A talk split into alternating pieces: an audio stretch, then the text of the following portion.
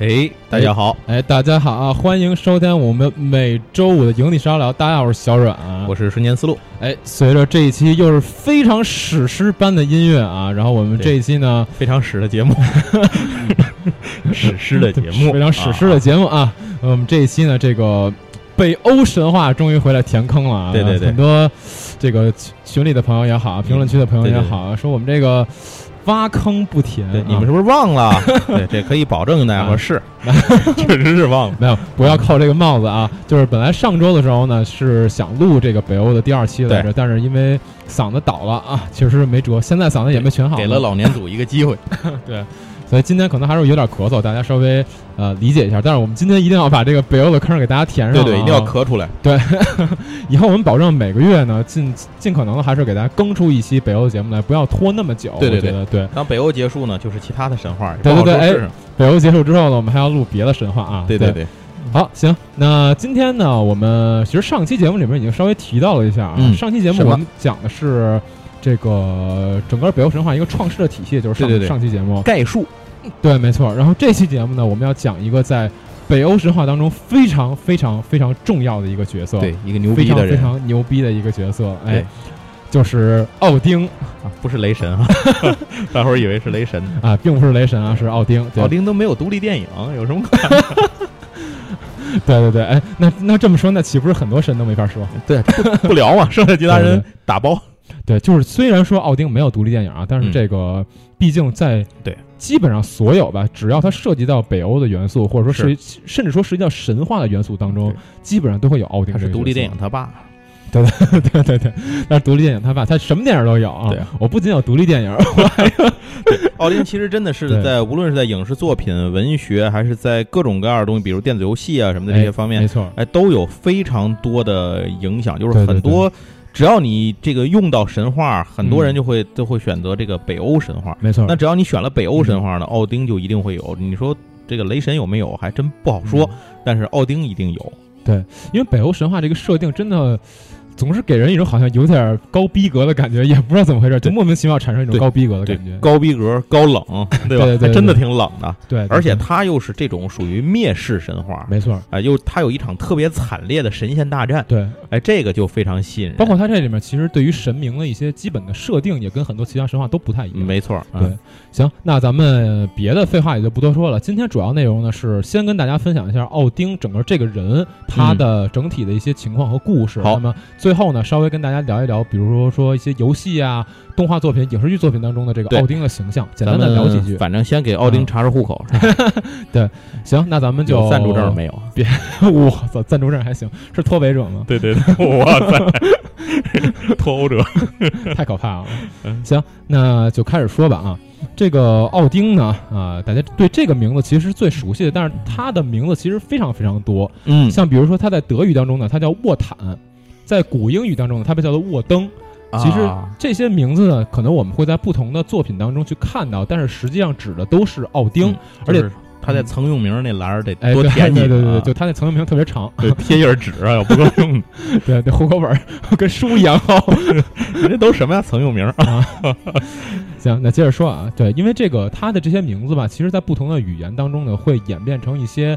呃，其他的词语，但指的都是一个人，指的都是一个人。这个我们具体后面会说一下。好，对，那那个我们都知道啊，他这个奥丁其实就是北欧神话当中的一个至高之神。对，呃，是这个阿萨神族的整体的一个神父。是他在北欧的整体的观念当中呢，是天空的一个人格化的表现。啊，也就是说，天空的那种广阔呀，那种深邃呀，那种对对无所不能的感觉，全部都是会体现在这个奥丁。北欧玉皇。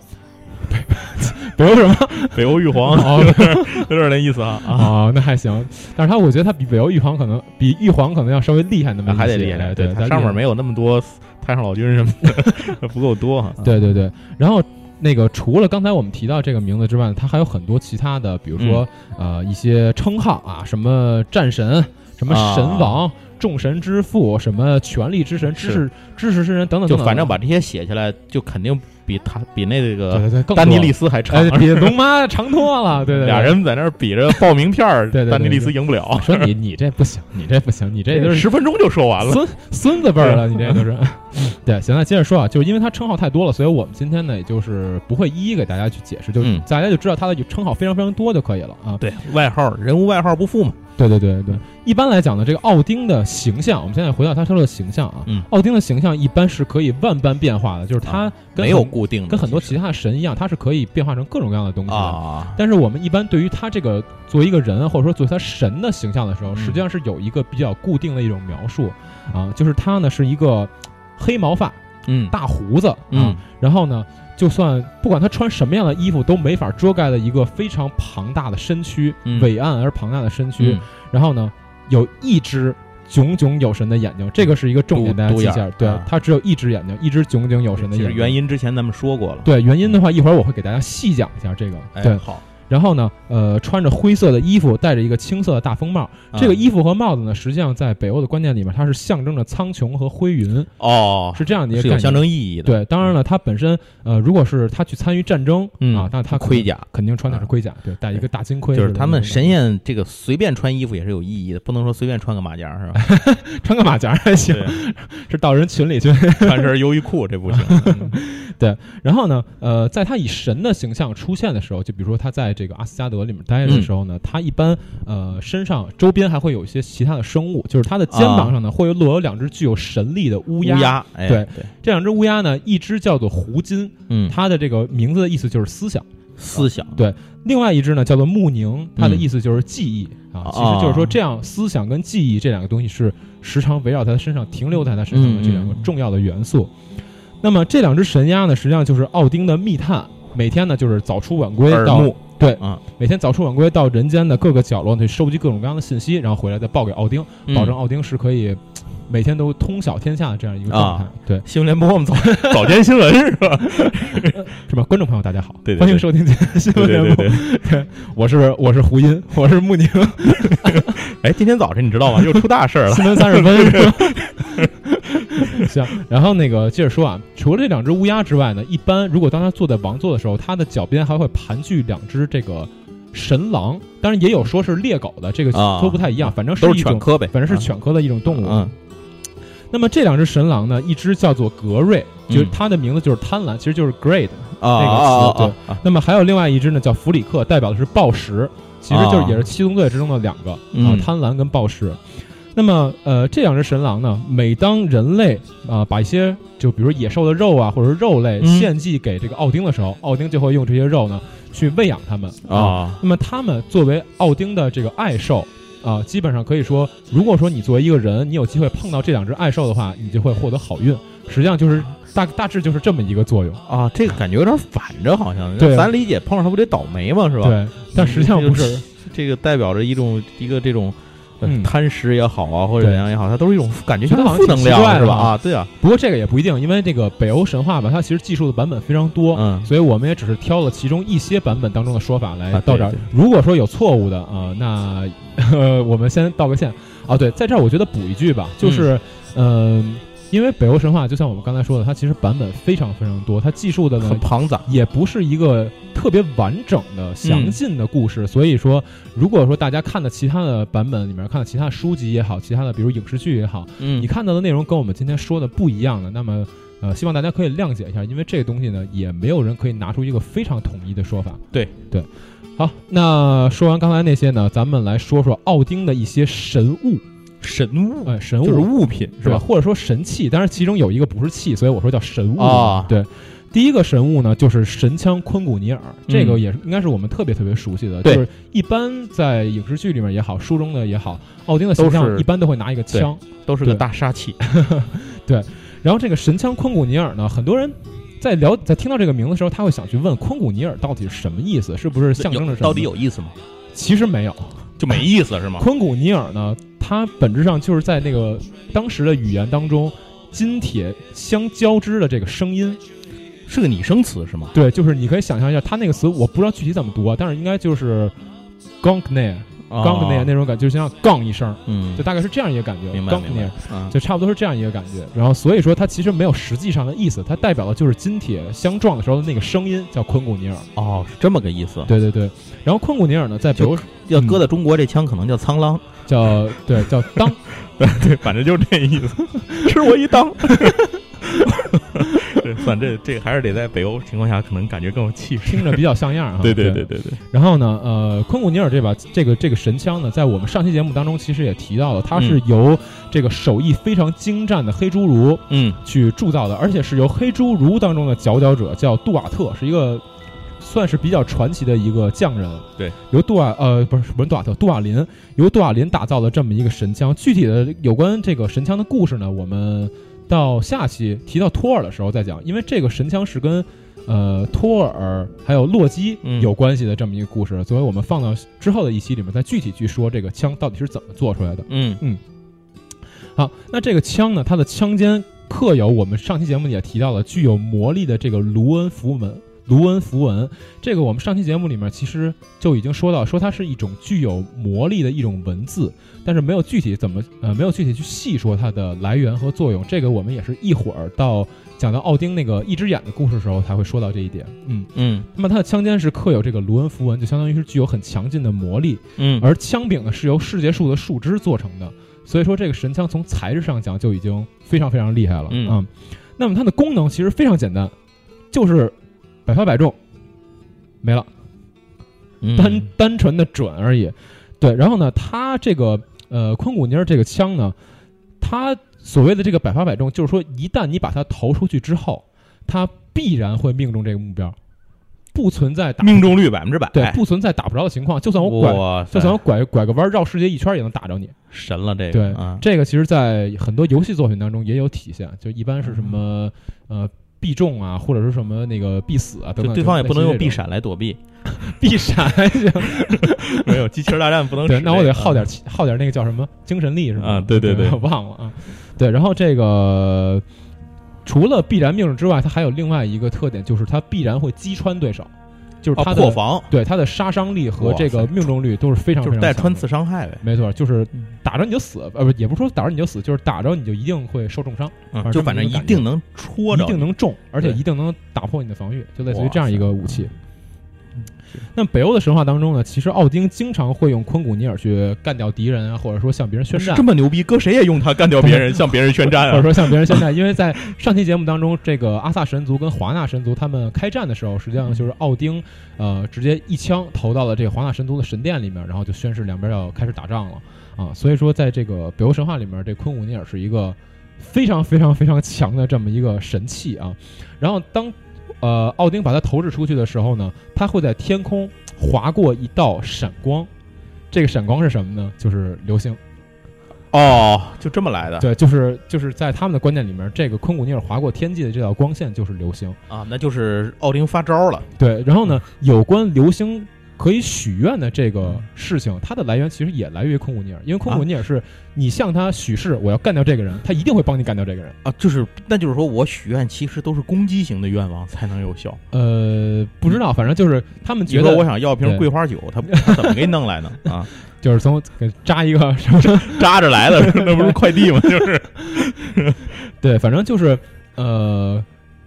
流星跟昆古尼尔的这一点大致就是这样的。你要说具体怎么去解释呢？我也不太好解释。他可能就是把昆古尼尔可以向他许誓的这一点直接给引用过来了，但是做了一个外延上的扩展。嗯，对。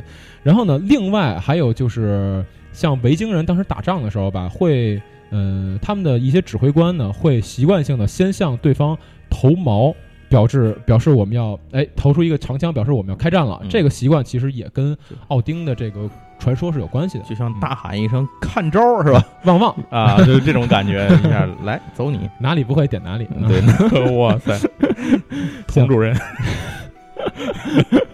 行，那说完这个昆古尼尔呢，我们接下来该说一说另外一个说个动的，哎，说个能能动的，就是这个上期节目也提到了，就是奥丁的这匹神骏。啊，八腿马，八腿的这匹马叫那个斯呃斯莱普尼尔，嗯。斯莱普尼尔呢？上期里面已经提到他这个传奇的来源，来源是吧？这个真的是对对对，太脏这个对，就是是这个洛基毁三观，简直洛基自己变成了一匹母马，去勾引了另外一匹神骏，然后生下了这个斯莱普呃斯斯莱普尼尔。嗯，然后呢，上期节目里面我们不是这故事没有详细说嘛？啊，这期节目呢，咱们就可以说一说详细的来说一下这个马是怎么来的啊。这个是说当年呢，就是他们这个阿萨神族创世完毕之后呢，嗯，他们哎决定定居到这个阿斯加德了啊。好像说这个宫殿什么的都弄完了，但是最后实在没有力气去修这个城墙了。于是怎么办呢？他们就决定说，那就整个告示吧，广发告示去招一些有能呃有能之士来，哎，帮我们修这个城墙。哎，那这时候呢，就来了一个双巨人。这个双巨人就跟他们说：“你们这城墙我能给修，三个冬天的时间，三个冬天的时间，我一个人就可以把这城墙修好。”嗯，这帮神一听，哇，这大扯淡呢是吧？你这够能吹的呀，兄弟！就是你一个人三三个冬天，你就可以给我修出这种高耸入云、绵延千里的这种围墙吗？我是不信的。所以他们就觉得呢，这个双巨人可能是来逗他们的。哎，于是呢，他们就觉得是戏弄一下他。哎，就跟他说。呃，行，那我们我们觉得你可以，哎，那你有什么条件啊？哎，双巨人就跟他说，没问题，我可以帮你们修，但是呢，什么金钱呀，什么乱七八糟那些东西我都不要，我就要两样，一样呢是这个爱神弗雷亚，嗯，我要娶她当我妻子，嗯，要个媳妇儿，哎，对，第二个呢是你得把太阳月亮也打包给我。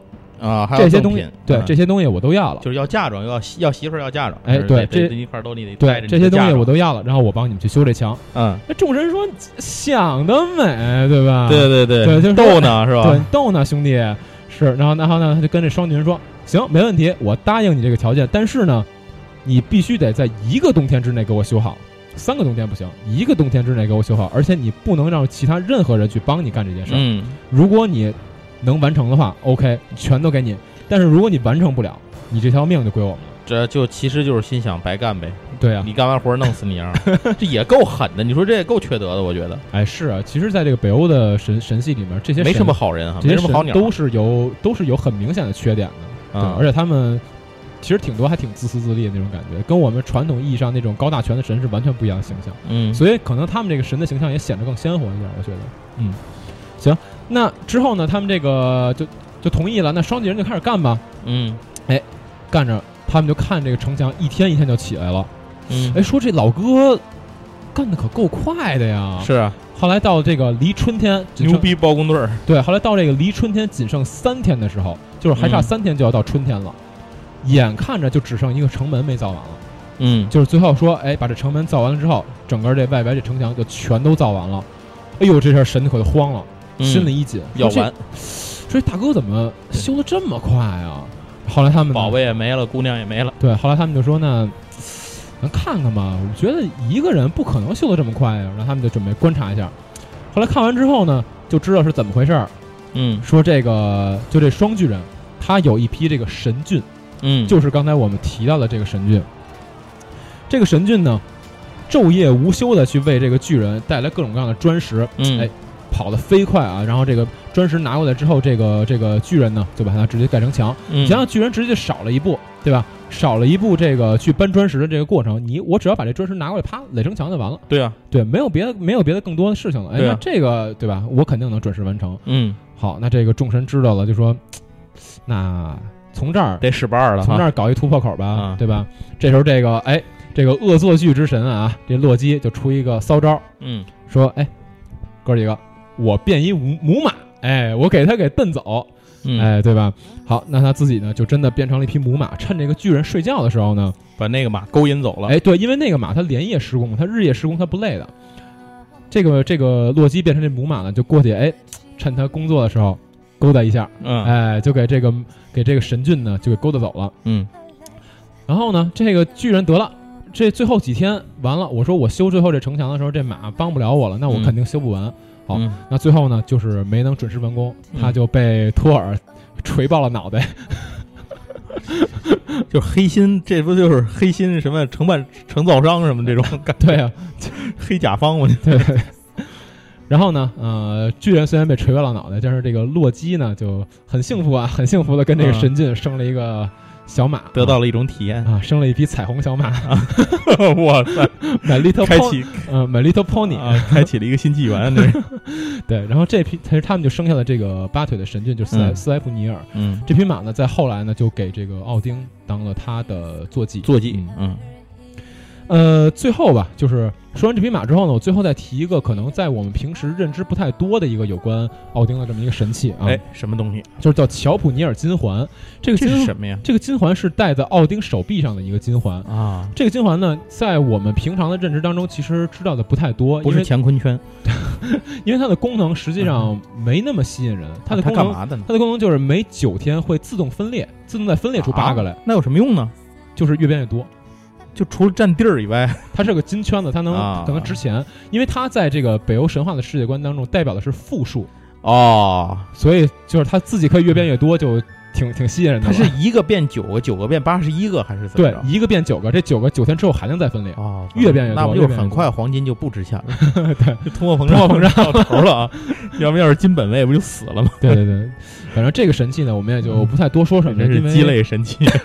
对，因为平常可能我们在作品当中吧，嗯见过的也不是太多。对对对，那说完奥丁的这几个神器之后呢，我们回头来来说说奥丁本人的一些故事。嗯。对因为大家在很多作品当中呢，我们会看到奥丁的形象，往往都会呃保留一些我们刚才提到的特点啊。对，那么一般都会有一个比较重要的特点，就是一只眼这个一只特点。眼，对对，一只眼这个特点呢，之所以一只耳，也被崩掉一个耳朵，是吧？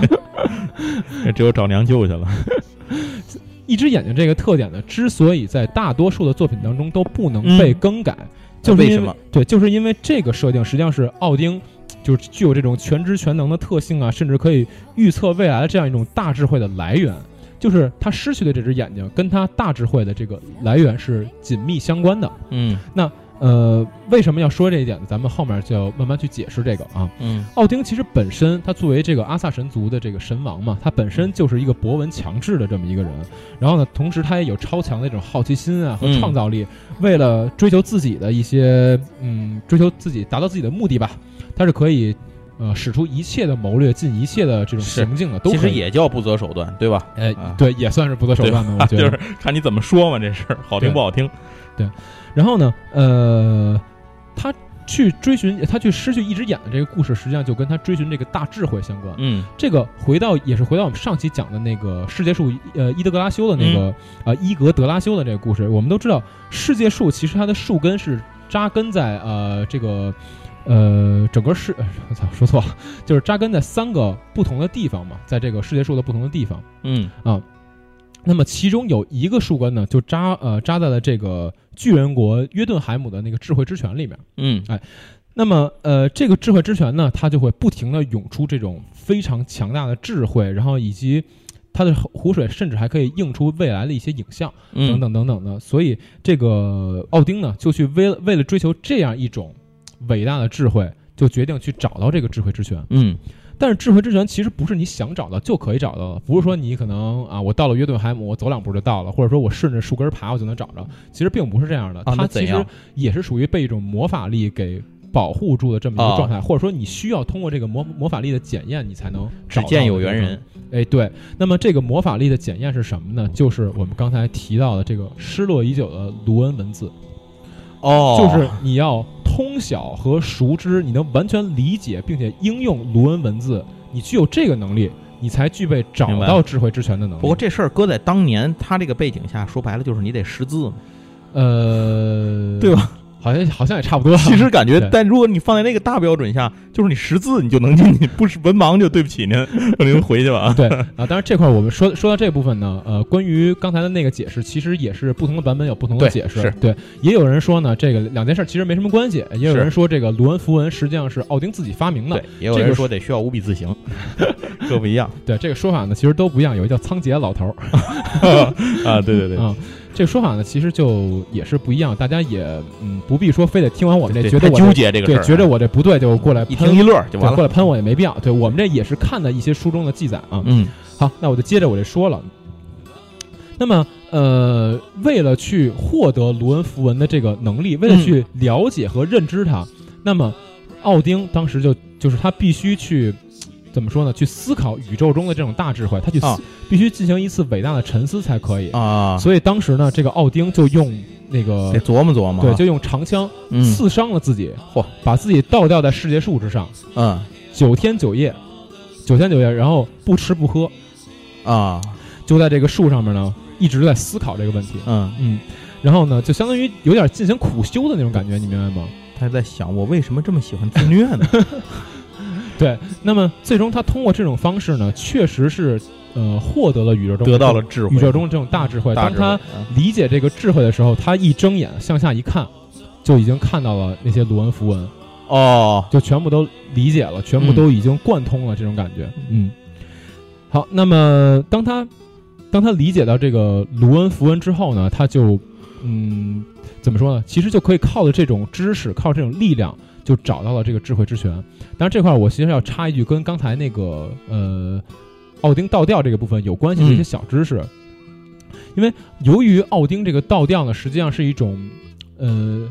受苦的状态，这这这跟苦修就跟这就跟耶稣受苦那种感觉似的。所以说，在北欧的这个刑罚当中呢，吊刑被视为一种非常重的刑罚。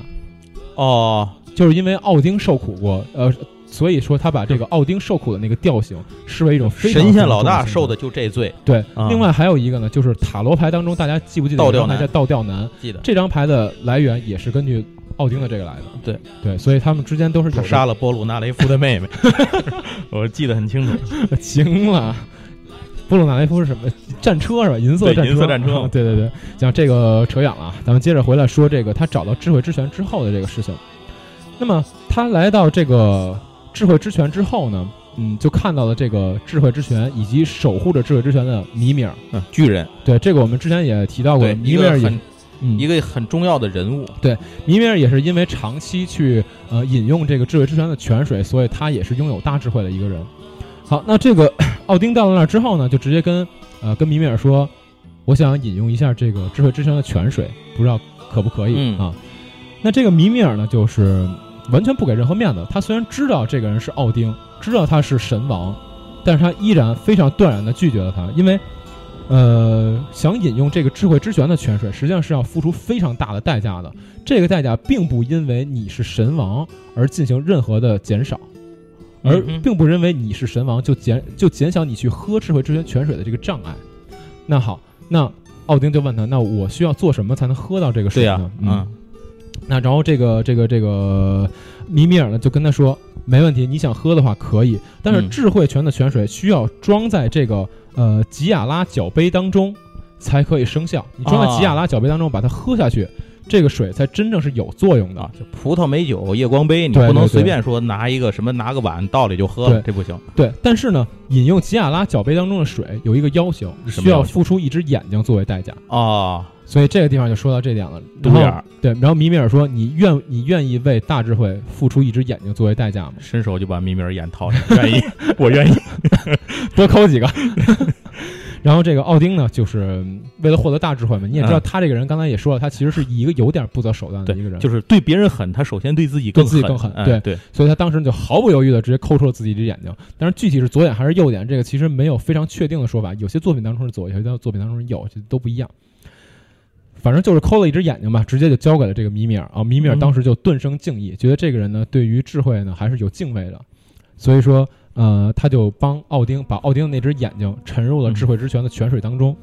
嗯，于是奥丁就通过这种方式获得了智慧之泉当中的那种大智慧啊。嗯，然后呢，呃，同时也取得了一个预见未来的能力。那么他从此就变成了一个可以说世间无人能及的一个。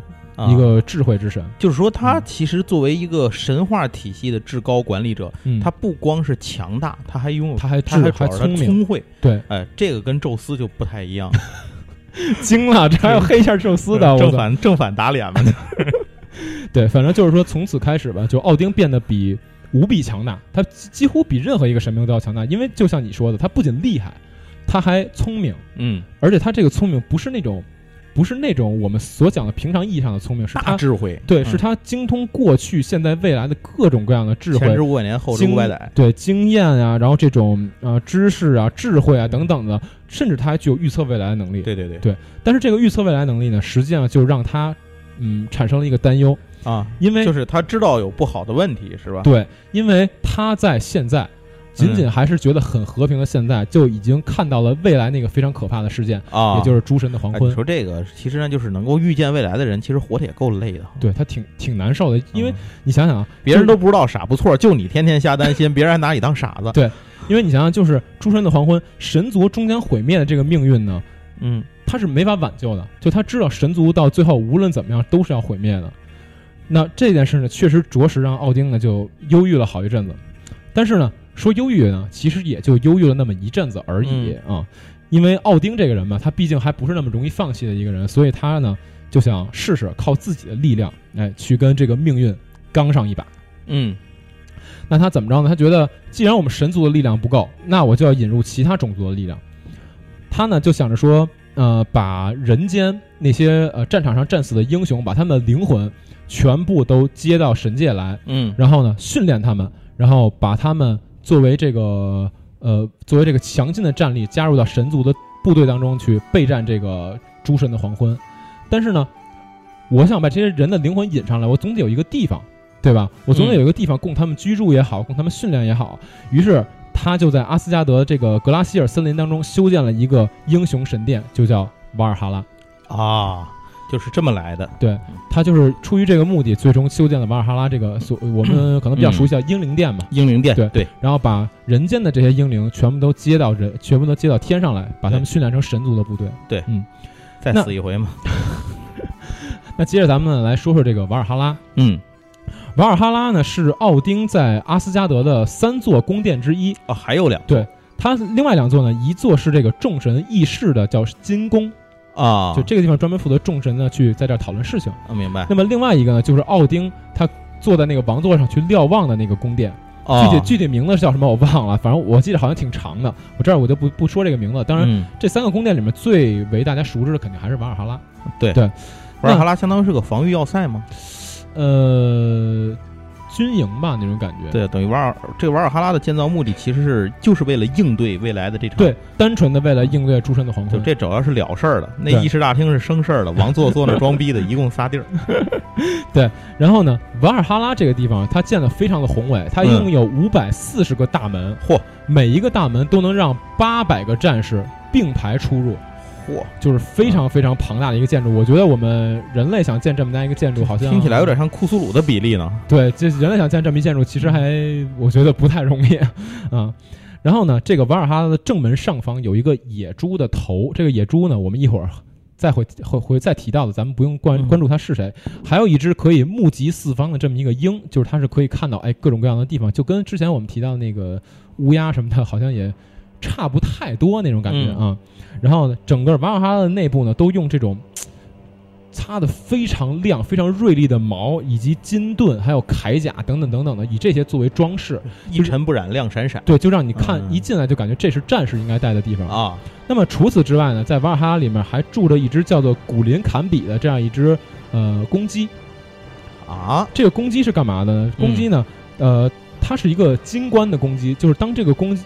当这个公鸡鸣叫的时候，还会有另外一只公鸡跟它一起鸣叫。这个鸣叫的时候是什么时候？就是诸神的黄昏来临的时候。啊，就是说它是一警报警报器。对，诸神嗯黄昏来临的时候，这两只公鸡呢就会通过自己打鸣的方式去昭告天下。嗯而且这个公鸡，大家如果玩过昆特牌，或者说你玩过巫师系列的话，你应该很熟悉。在巫师系列里面，那个史凯利耶群岛那边有一张牌啊，昆特牌里面有一张牌就叫坎比，嗯，这只公鸡叫古林坎比，那个金那个鸡那个鸡叫金鸡坎比，那个金鸡也是一个可以，好像也是在末日的时候可以召唤一个什么东西，召唤一个啊。叫汉姆达尔的一个一个一个神吧，类似于神的这么一个东西，反正中间都是有联系的，因为在那个巫师或者昆特牌这个世界观当中，史凯利耶群岛就是北欧，就是北欧的感觉，嗯而且它里面嗯其实很多跟。呃，跟北欧神系里面相关的东西，它里面有一个那个祭司叫西格德里法，嗯西格德里法就是一个女武神，就是北欧、哦北欧神话当中的一个瓦尔基里，瓦尔基里叫西格德里法。对，行，那我们接着回到这个瓦尔哈拉来说啊，这个瓦尔哈拉呢，他怎么去拦这些英灵呢？我不能说我就等你们上来，对吧？对啊我得下去拦你们去啊。那么就是每当人界交战的时候呢，这个奥丁就会派出他自己的这些瓦尔基里的部队啊。你看人家这 HR 队伍做的，对，你看人家这个，都是小大美女，啊这算进校园吗？对就派这个瓦尔基里的部队呢，就来到嗯人间，哎，做校招去，对来到人间呢，就寻找那些比较英勇的这种这种战士把他的灵魂呢，对，呃，就接到这个天上来啊。他接的方式也比较神奇，给人捆马上，是吗？对他给人捆马上，顺着这个嗯彩虹桥的直啊直接进到瓦尔哈拉。那么这个时候呢，奥丁的两个儿子啊，这个两个儿子我们一会儿会说到啊，这两个嗯儿子就会在这儿迎接。如果说这个灵魂曾经是呃奥丁非常器重的灵魂的话，嗯奥丁甚至会降阶自己亲自出来迎接这个灵魂，嚯，就是说明他对这个啊人有多重视，就对这个英灵是有多重视。嗯是，那么，呃，他把这些灵魂接到这儿之后呢，这些灵魂就会获得一个名称，叫做嗯。恩赫里亚，嗯，就是能够进入到英灵殿算是个头衔儿，灵魂，对，都叫恩赫里亚。我们嗯可以简单的把它理解成英灵，嗯就大概是这样一种感觉吧。就是你确实是一个牛逼的战士，你来到瓦尔哈拉了，你才有资格叫恩赫里亚。嗯。嗯。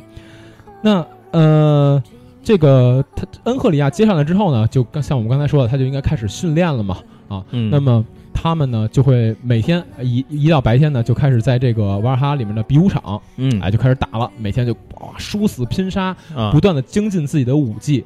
嗯。啊。那么每天都会，其实每天都会死死伤很多人，但是这个嗯。不重要，因为什么呢？因为一旦他们这个开饭的这个铃声，不是不是铃声嘛，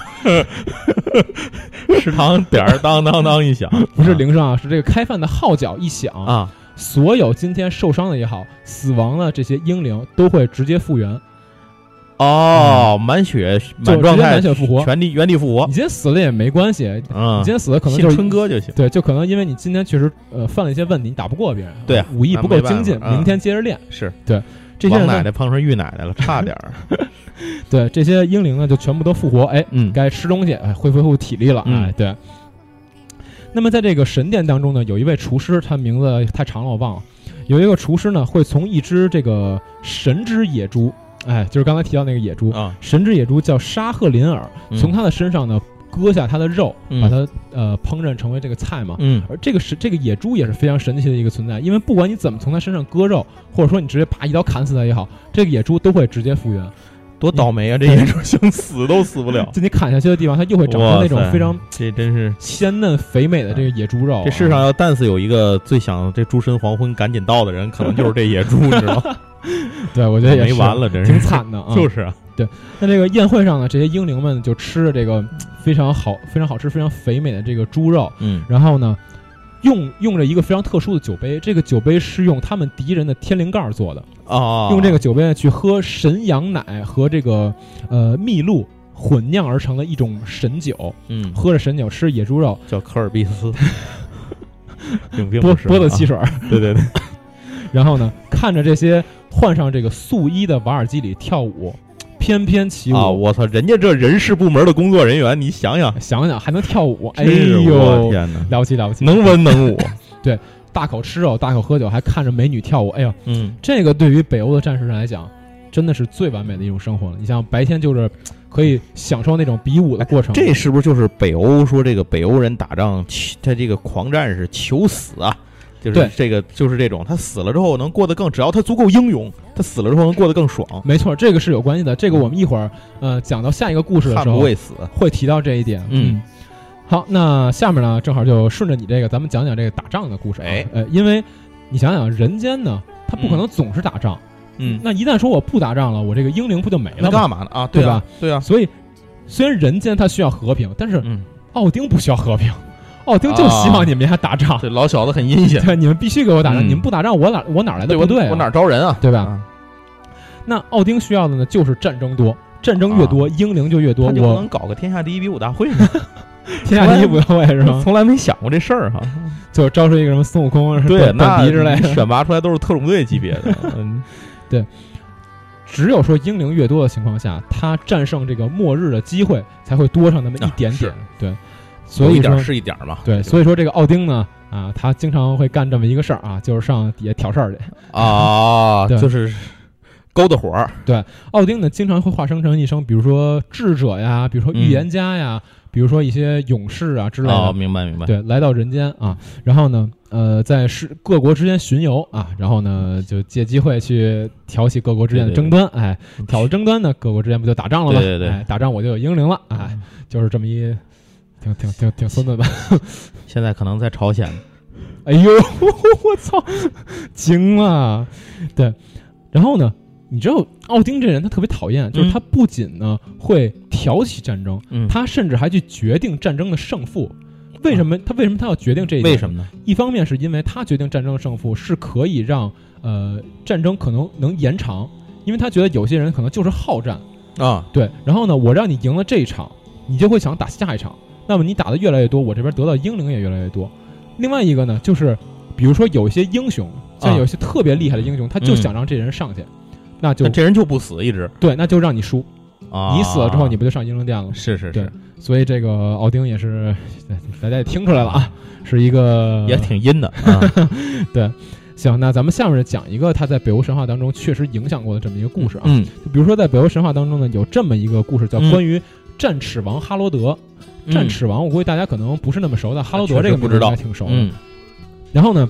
咱们就讲讲这个故事。哈罗德实际上是就是一个丹麦王族啊，叫做古利德，一个丹麦王族，然后和挪威的一个王族叫做胡尔顿，这两个人结婚之后，他俩一直没孩子，然后他们就想着说，不行，我们这个王族联姻还是应该有孩子比较合适的，要不然以后这个王权争端怎么办呢？啊，对吧？然后他们俩呢就向奥丁祈求，我们说我们一定要要要要要一个孩子啊。于是呢，奥丁就赐予了他们一对儿女，其中的这个儿子就是哈罗德。嗯，然后呢，这两个这两个人呢，为了让孩子可以尽早的去，呃，具有统治国家的能力，啊，就带着他上战场嘛。然后这俩人呢，也身先士卒啊，去跟跟敌方哎疯狂的交战。在这个交战过程当中呢，就不幸身亡了啊，被对面的大将就干掉了。嗯，那么这个哈罗德呢，就看到自己父母被杀嘛，那么从小就有一个愿望，就是为了。每天都精进自己的武艺，锻炼自己的这个身体，然后就是为了有朝一日可以干掉这个敌人。嗯，那么他在十七岁的那一年呢，就混进了他敌人的这个婚宴，啊，用一用一根木棒就把这个敌人给打死了。嘿，但是但是在这个呃，在这个交战的过程当中呢，他也被打掉两颗牙，所以他从此之后呢，获得了一个名声叫战齿王。哦，这个齿是牙齿，牙齿的齿，对，不是耻辱的耻，是吧？对。然后，但是咱们想一想啊，就算他，就算他这样，他一个十七岁的孩子，为什么这么厉害呢？对啊，为什么呢？为什么这么厉害？赶李元霸了吗？这不对，这块就要说到这个奥丁，哎，又上这儿又倒腾来了啊。这个因因为这孩子本身他就是被奥丁赐给这两个人的，所以所以实际上奥丁天生就赐给他神力，就是说这个孩子生下来他就非常的强壮，非常的魁梧。嗯，此外呢，在十五岁的时候。奥丁传授给了这个哈罗德一个神技，什么呀？就叫狂战士术。啊，这个是确实有记载的一个，呃，对，有有记载的这么一个算法术吗？算是一个招儿吧，算是个招儿吧啊。对，就这么一个感觉。这狂战士术大致是一个什么效果呢？嗯，就是他自己可以通过自己的精神力啊，或者说类似于魔法那种感觉吧，就把把自己变成一个非常无敌的状态，近似于无敌的狂战士的状态。对，他的攻击力和速度会大幅提升。嗯，而且在他开这个状态的期间呢，对于痛苦、对于疼痛的敏感度几乎为零啊。所以就是说大肆杀戮嘛，就只要只要他不死，他就可以一直打，因为他不觉得疼。对，而且他还特别能打。对对，所以这也就是为什么他到后来就变得特别特别的厉害。明白。而且获得这个狂战士术之后呢，他就直接在欧洲的所向披靡，征服各种各样的国家。他最后呢，确实是把整个欧洲都打下来了。嚯！然后还扶持了自己的外甥啊，成为了这个挪威的王。呃，哎，我记得是呃瑞典，瑞典成为了瑞典的王啊。但是呢，等他到了这个程度的时候，他其实自己已经呃很很老了啊，年老体衰，那这个时候打不动了。啊，那么他当他的打不动了，别人也不敢欺负他嘛。那么人间又回到了九位九位有过的这个和平时期啊，又和平了。那不行，奥丁又不 又不满意了。你们怎么怎么可以和平呢？这么废物是吧？给我打仗，给我打仗。嗯，然后这个奥丁呢，这时候继续挑事儿，对他又不能接受，又出来挑事儿来了。然后呢，他就是通过自己变成了这个哈罗德和他外甥两国之间的信使嗯啊，他通过篡改他们之间这个信的方式呢，把这俩人矛盾给挑起来了。明白啊于是，然后他俩就两国开战，嗯，干吧，不打吧。视频有多大的问题？你说？哎然后这时候一生无敌的这个哈罗德，在这一次战争当中，头一次感觉到自己处于下风。嗯力不从心了。但是你想想，为什么？其实也不应该，他自己是狂战士啊。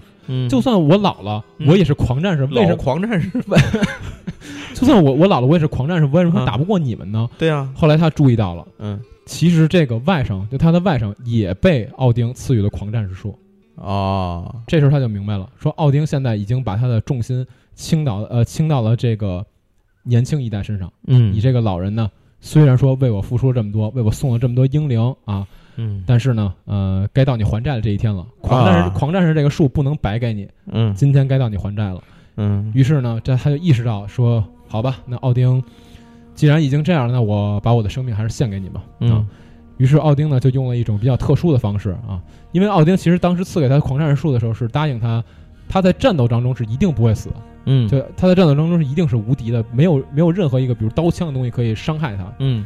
所以呢，奥丁就通过车，就是战车的车轮嗯。碾压的方式，把哈罗德给碾死了，也同时就把他哈罗德这个非常强劲的英灵给接到了瓦尔哈拉。啊，当然，这个在在北欧神话里面，关于这个奥丁下去挑事儿，然后把这个英灵接上来，这故事太多太多了，我啊们就不一一给大家说算奥丁日常任务。对然后这儿就给大家说一个这个战齿王哈罗德的故事。哈罗德还是又又提到这个，又提到刚才那个巫师啊，巫师里面也是在史凯利杰那边有一个领袖就叫哈罗德。嗯但是哈罗德这个名字，其实在北欧那边太常见了，我们也不不把它真正说做一个做一个对位这种感觉啊。然后再回答一下，就刚才你说那个问题，就是关于他们呃在战场上希望可以战死的这个这个啊，事情。对对对，其实这也是跟奥丁的这种精神是相关的。嗯就奥丁，呃，希望他们这种可以拼死的这种感觉是相关的，因为这种，因为奥丁的这个影响嘛，北欧人其实当时的一种准则就是一定要勇敢嗯啊，一定要勇敢。如果说你你不勇敢的话，你就进不了瓦尔哈拉；你不勇敢的话，你就会被神抛弃，你就会呃被神唾弃，进入冥界。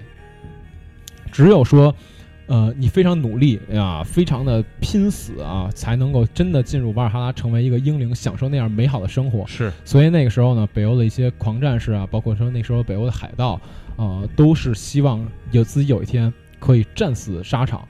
我希望我上战场的目的就是希望死在这儿嗯啊，所以这样的部队比那些不怕死的部队会更恐怖。这个这个概念其实也在魔兽世界里面有一个种族也有，魔兽世界里面有一个种族叫那个叫什么来着？叫瓦呃想不起来了，想不起来，反正也是一个呃也是一个接近于北欧的一个种族，叫什么来着？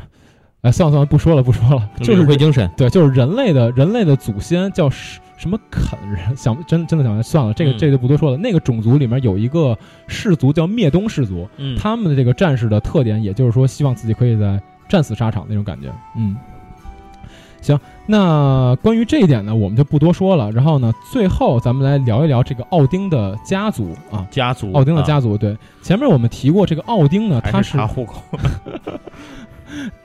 然后呢，呃，前面提到这个奥丁呢，他本身是天空的人格化表现。啊，那么他的妻子呢，实际上在北欧神话的这个理解当中呢，是把他认为是大地的人格化表现。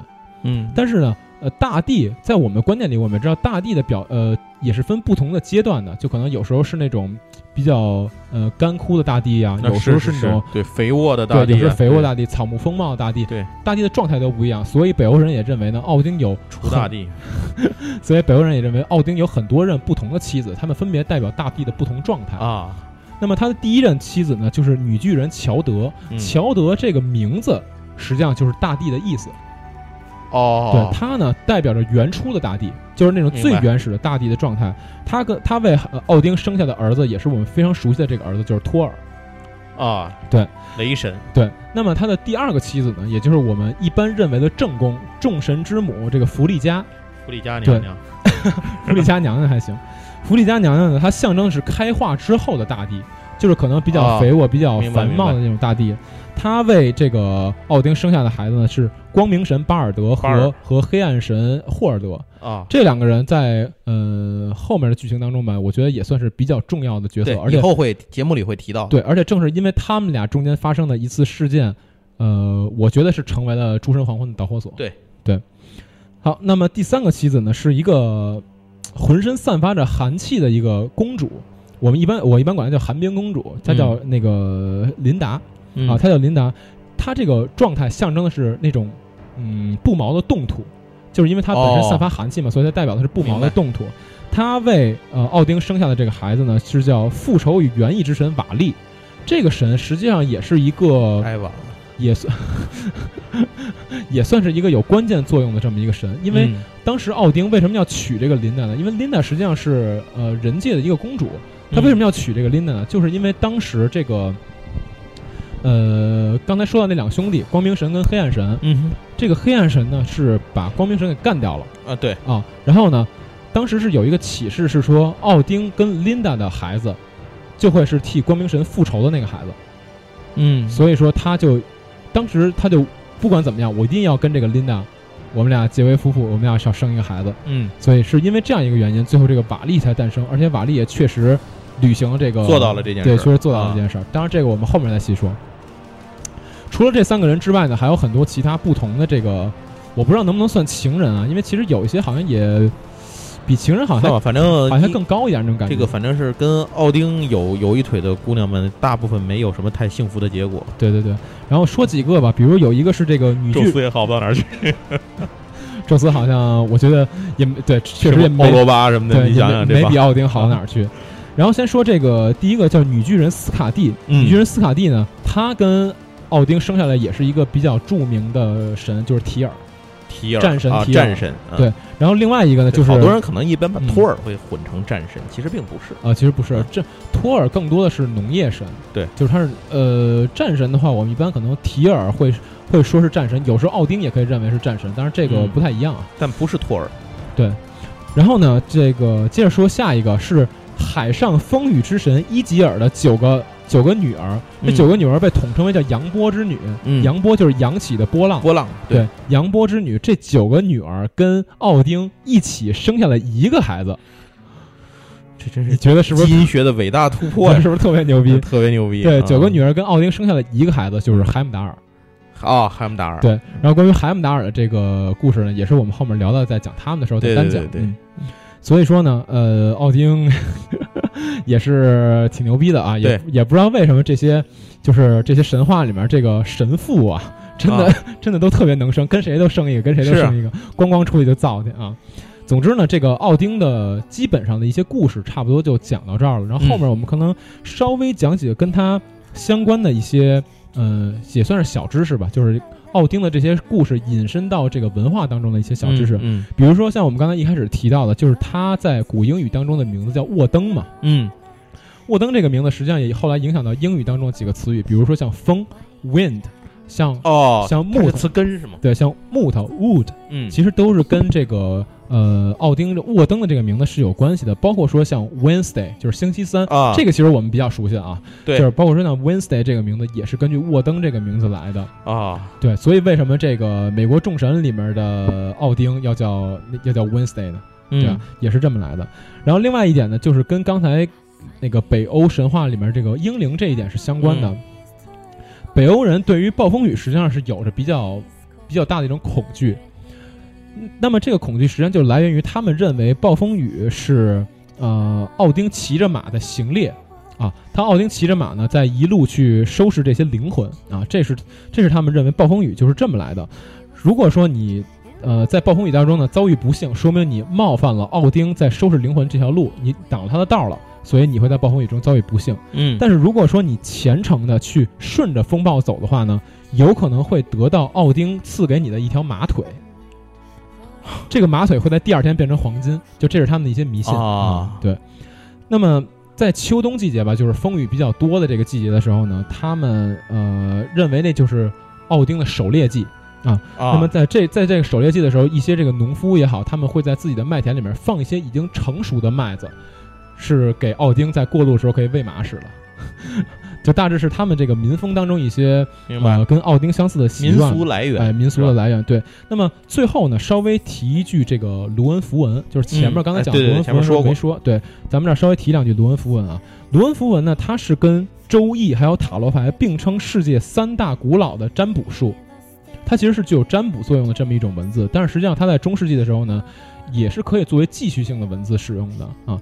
当然了，呃，我们现在认为它更多的是像占卜啊和祭祀的这样一种神秘文字，在北欧那边呢，他们认为卢恩符文都是具有神秘的魔力的。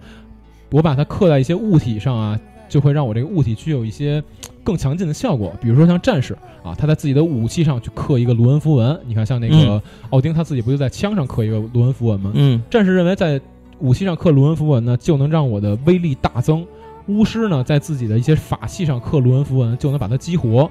然后呢，可能民间的一些朋友啊，他们把自己的一些首饰上刻上卢恩符文，他就认为具有辟邪的作用。嗯，这就跟我们现在好像求那种什么，有有求那种什么护身符都一样，对对对对，相似的感觉，就都是迷信嘛，对吧？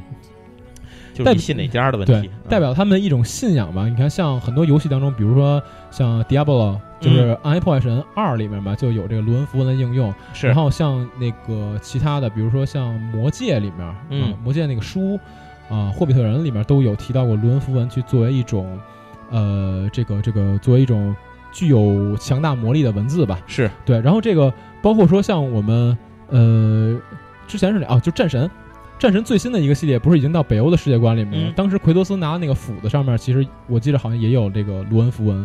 对啊，反正就是这个应用的层面会比较多吧。明白嗯行，那讲到这儿呢，我觉得咱们关于奥丁的整体一个状况啊，包括说对由它衍生出来一些文化现象，奥大爷，对，差不多也先说到这儿了。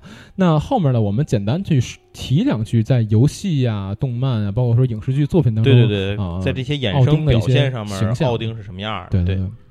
其实，嗯、我对我这边比较熟悉的一个就是《美国众神》嗯。啊，《美国众神》里面的那个奥丁的形象，呃、对，跟其实跟跟刚才说的那还是比较比较接近的，对，但是因为他可能嗯。就是比照着这种最标准的神话形象去选择的这个演员造型，就是这个人物造型，这感觉对。但是在这个美美国众神这个世界观当当中嘛，因为那时候这个旧神系的神本来就都不不太厉害了啊，对。所以说那个里面的奥丁呢，你要说跟我们刚才提到那个奥丁去相提并论，倒也不太算是那么一回事儿。不过其实他也不、不弱啊，其实他也不弱啊。啊，这个我就不细说了，因为可能大多数人还没怎么看过奥迪呃美美国众神那个书。然后呢，那我另外一个要说的呢，就是魔兽世界。魔兽世界，啊对，因为魔兽世界这个世界观当中呢，它其实在最新的一版这个编年史里面，已经把这个神系，把它上古的那些神系啊，上古那些泰坦之类的东西给理得特别顺了。啊，对，在这个现在魔兽世界的这个世界观当中呢，呃，艾泽拉斯有一个守护者，他就叫奥丁，哦，就是他名字名字没改，他就叫奥丁。嗯你知道那种感觉吧？那个奥丁是怎么回事呢？他是在呃地球上那些守护者的时候，他们好像当时好像是对抗上古之神吧，嗯是怎么着的？反正对抗上古之神过程当中，好像起到了比较重要的作用，所以奥丁呢当时就成为了指挥官啊。但是后来呢，好像是呃他们那些守护者好像是怎么着对抗龙。对抗那个元龙的过程当中吧，这个奥丁跟他们因为一些想法上的差异呢，就分道扬镳了。嗯，然后奥丁呢就搞搞了一个搞了一个店，就叫瓦尔哈拉。哦，这么回事儿，对，然后呢，他当时是叫了一个呃，类似于他干女儿的那么一个形，那么一个对，那么一个算是神嘛，叫海拉，哦哦，海拉啊，对，叫海拉。然后那个人通过结界魔法帮他建了一个这个。建了一个算是英灵殿那种感觉吧，然后他当时也是也是说通过我要收一些地上的这种英灵啊，把自己呃扩大自己的一个神的部队，类似于那种。当然，魔兽世界里面奥丁的这个形象其实跟呃跟我们刚才提到的也不是特别一样，但是我觉得玩游戏的大家应该都知道，大家可以去看看编年史，然后了解一下啊。然后再有可能想说一下的就是《最终幻想》，《嗯最终幻想》里面的这个奥丁是一个召唤兽。啊，对，是一个召唤兽。然后他比较奇怪，他是骑着一个我们我印象中没错的话，他骑的是一个六腿马，还不是八条腿的马，是一个六腿六腿马，然后穿着一身那种特别炫酷的铠甲，拿着一把剑。因为在在这个魔兽世界里面，这他作为召唤兽主要的一个技能叫斩铁剑，嗯，就是具有那个必死效果那么一个剑，就有可能我一下把你打死了。就我我印象中，呃，我对我记得是这样的啊。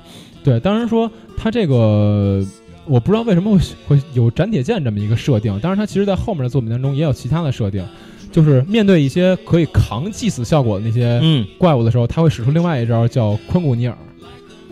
哦，对，就是永恒之矛，昆古尼尔会更恐怖一些啊。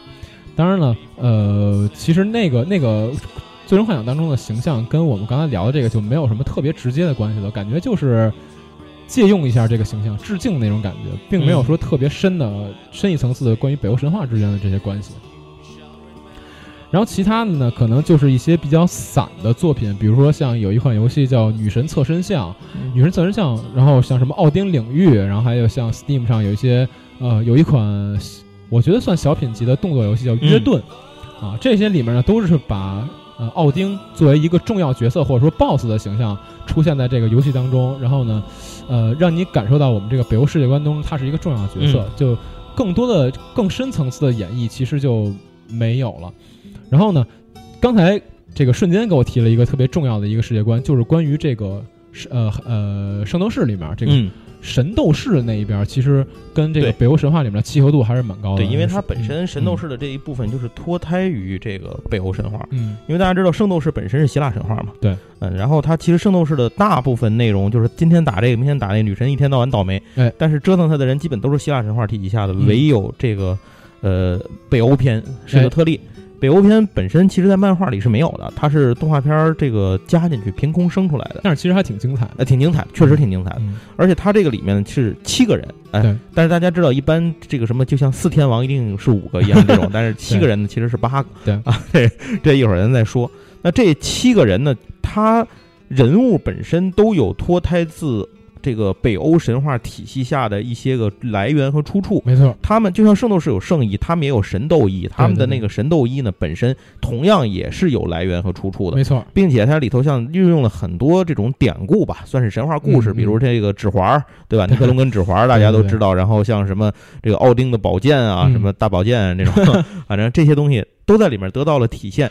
其实如果你要拿出来拆解的话，可能每一个这个神斗士七个人呃八个人物嘛，都能拆解出一些故事来。对，嗯，就看要不要把它详细的去拆解来说。他们那个圣衣上的梗其实特别多，对特别足。就比如说像那个齐格飞，就是齐杰齐格弗里德在里面对叫天书星嘛，天书星齐格弗里德，对。他穿的那个神神斗衣不就是那个他干掉那个龙吗？对，因为他在传说当中是这个屠龙勇士嘛，并且对。沐浴龙血，刀枪不入。对。但只不过在沐浴龙血的时候，忙中有漏，对，呃，有一地方树叶儿给挡上了，嗯。然后所以那个地方成为他致命的一个，弱点，对对，然后所以他这个后来最后也死在这个弱点上，就一般嗯英雄都死在这个弱点上。嗯，其实说到他的那个，他其实这个人物应该说是这七个哎八个这个神斗士里头，呃。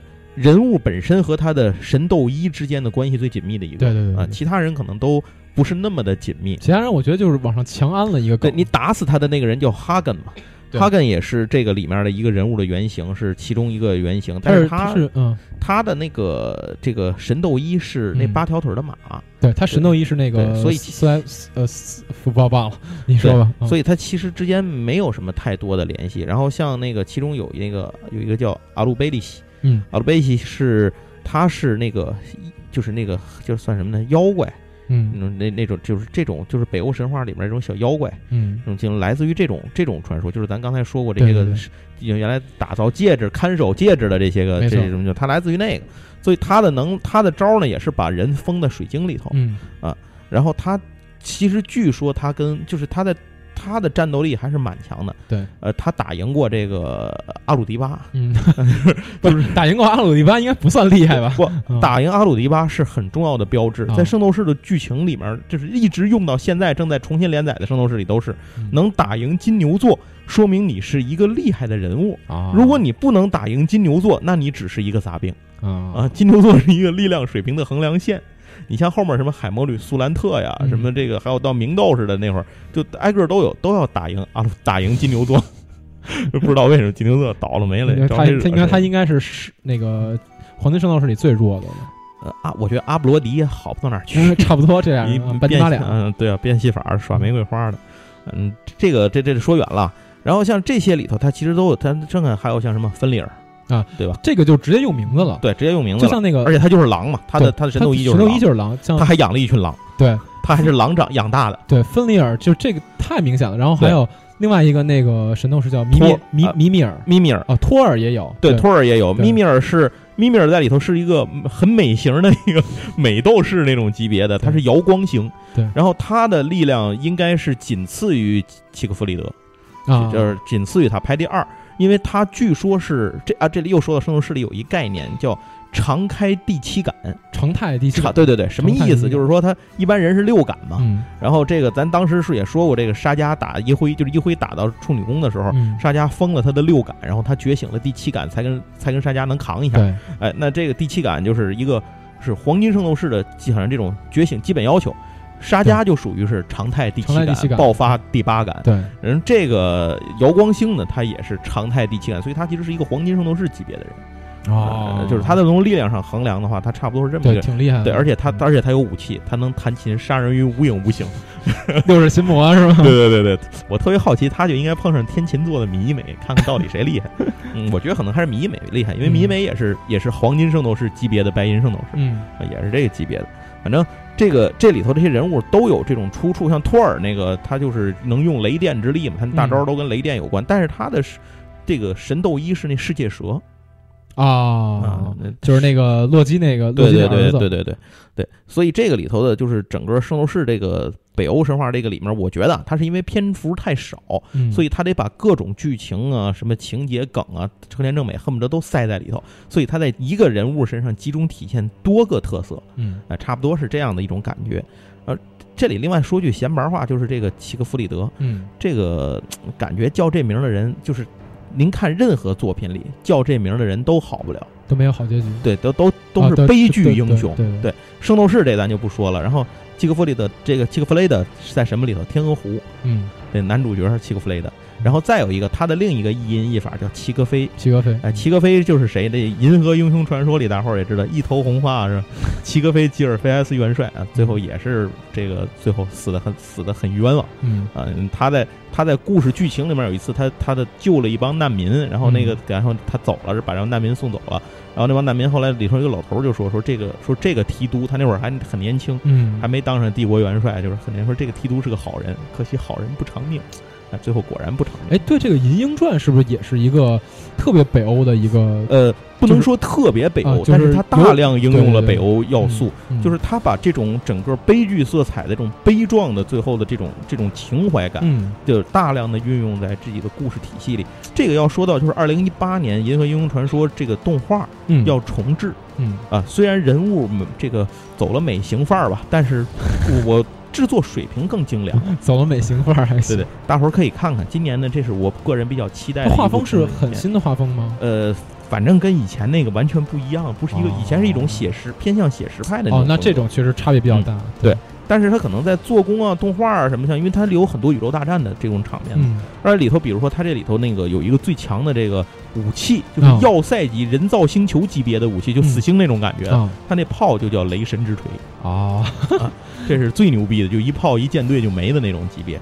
然后他那里头也有一场大战，那场大战那一章节的名字就叫《诸神黄昏》，他大量应用了这种这梗用的非常非常。足啊。很很多梗在这里头，所以这个《银鹰传》是一个非常有底蕴的一个书，嗯，有有机会大家可以看看原著，我个人还是推荐一下。嗯然后其实还有好多好多地方都应用这个，咱咱以前集里头以前的节目里咱说过，比如说这个呃，在这个超空要塞那里面的战变形战斗机，其实就叫瓦尔基里，对啊，就是女武神嘛。嗯然后像这个另一部我个人非常推崇的神作叫《夜行神龙》，迪士尼的哎，这个也跟这有关系呃，吗？对，它里头夜行神龙大家知道，它本身就是个神话梗嘛，因为它嗯本身就是石像鬼嘛。石像鬼，对，那它里头大量的应用了各世界各地的神话故事应用于其中，北欧是一条主线。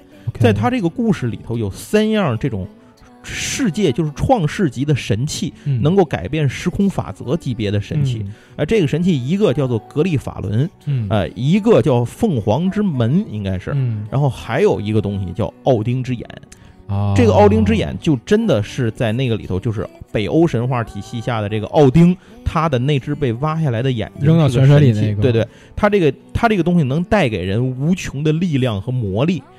然后当时那个主人公那个格利亚拿到这个之后，但是这个蓝色儿那个，对嗯。这个东西能让人变强，但也能让人失控。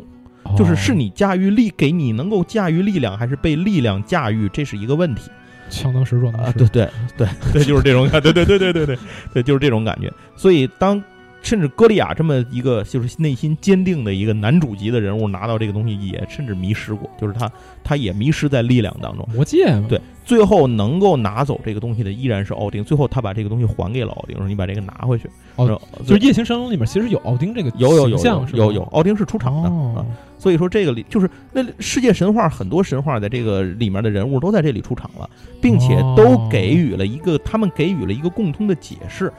那个那个就咱就说远了，有机会咱聊夜行神龙的时候咱再说哎，。这个可以聊一起，对，因为嗯《夜行神龙》，我说实话，我就是小时候看，然后确实对他记忆已经不太深刻了。对夜行神龙是一个真是一个宗教神学梗十足的一个作品，就是非常非常的这回头可以聊一期，顺便我回去再看一遍。行，咱就不再多说啊，咱就说到这么多。嗯。反正这个能可要是可说的探讨下去太多了，太多了。漫威的啊。漫画我都没说，对，就是可聊的点名道姓的就算了那然后我我想起刚才那《魔兽世界》里面那个种族叫什么？叫维库人，叫哦，维库人，就这个就不重要，无所谓，嗯。反正你就知道有这么个种子就行了。明白。行。啊。其实还有一个嗯。也可以简单提一句，就是战锤四零 K 里。面啊，啊，星际星际战队、对对独陆战队这边有一波叫太空野狼，对对对，这波行事方法就是他们杀到混沌那边去了，啊，然后就是。没有什么补给，就是原地抢劫，抢什么用什么，抢什么用什么。所以这帮人身上都是什么披着狼皮，一看都是那种就是就是那种野性十足的狂战士那种星球。哦。他们的母星好像就叫芬里尔，哇，好像是我、哦我印象里他们的这个太空野狼的母星叫芬里尔。哦，就这我还真没注意。这个嗯这波人就是这个这一波部队的设定，就完全是参照于北欧神话体系下设定出来的。哦，哎，这还行啊，这确实是今天有好多是我以前没注意到，的。所以好多好多这种乱七八糟的梗就不定被塞在哪儿就用。对当然，关于奥丁啊，在这些影视嗯剧啊、游戏当中用的梗太多太多了，我们不可能说全给您拢过来，嗯。所以只是说我们提出一些可能我们平常接触接触到的一些啊。嗯。对。然后关于奥丁的故事呢，我们今天到聊到这儿也就差不多了啊。基本上奥丁的整体一个概况啊，包括一些比较简单的故事，还有一些应用呢，文化上的影响，其实也应用 A P P，奥丁 A P P，哎，对，欢迎收呃 那个旅法师营地手机 APP，对对对对。啊对。对然后呢，呃，这天今天这期节目呢，差不多到这儿也就结束了。关于奥丁的故事呢，今天先给大家讲到这儿。当然，我们这个系列呢，肯定不会坑，以后呢，尽可能给大家保证每个月更一个这个北欧神话的节目。对，北欧神话完了就别的神话。对，北欧神话完了，完 了我们还聊别的神话呢，对？对对，对，然后呢，呃，今天这期先讲讲奥丁，下一期呢，我们尽量给大家讲两个人，哎，讲两个比较有意思的对人。然后借这个也跟大伙儿咱做一个广告啊，现在杂谈区大量征稿，哎，大家有兴趣的话，可以通过咱们呃 P 碎单登录呢后台的投稿平台，点我要投稿，哎就可以在您的稿件里头呢，把您想跟我们分享的内容提交上来。哎啊，当然了，不保证一定通过，但是只要通过刊登呢，咱们真金白银给稿费。哎哎，那内容上具体是什么呢？前两天我发过一篇文章，叫做《这个好汉要当吕法师，哎好玩要投杂谈区》，对您看看那个就知道了。对然后呢，呃，我们这节目啊，因为大家平时如果在荔枝或者网易云上听呢，其实是看不到我们所说的那些内容的。当然，我们每期的文章里其实都会把内容，呃，以图片的形式放在里面，对对对对你最起码能看见这个图是什么样大家一个辅助了解的这个方式。大家要是想看这个完整的图文呢，可以下载这个旅法师营地手机 APP 来这儿听我们的营地啥要聊的对，节目。一定要关啊注杂谈区和这个电台区。电台区哎。好，行谢谢。那今天这期节目呢，差不多就到这儿结束了啊！我们下期北欧神话再见，拜拜拜拜。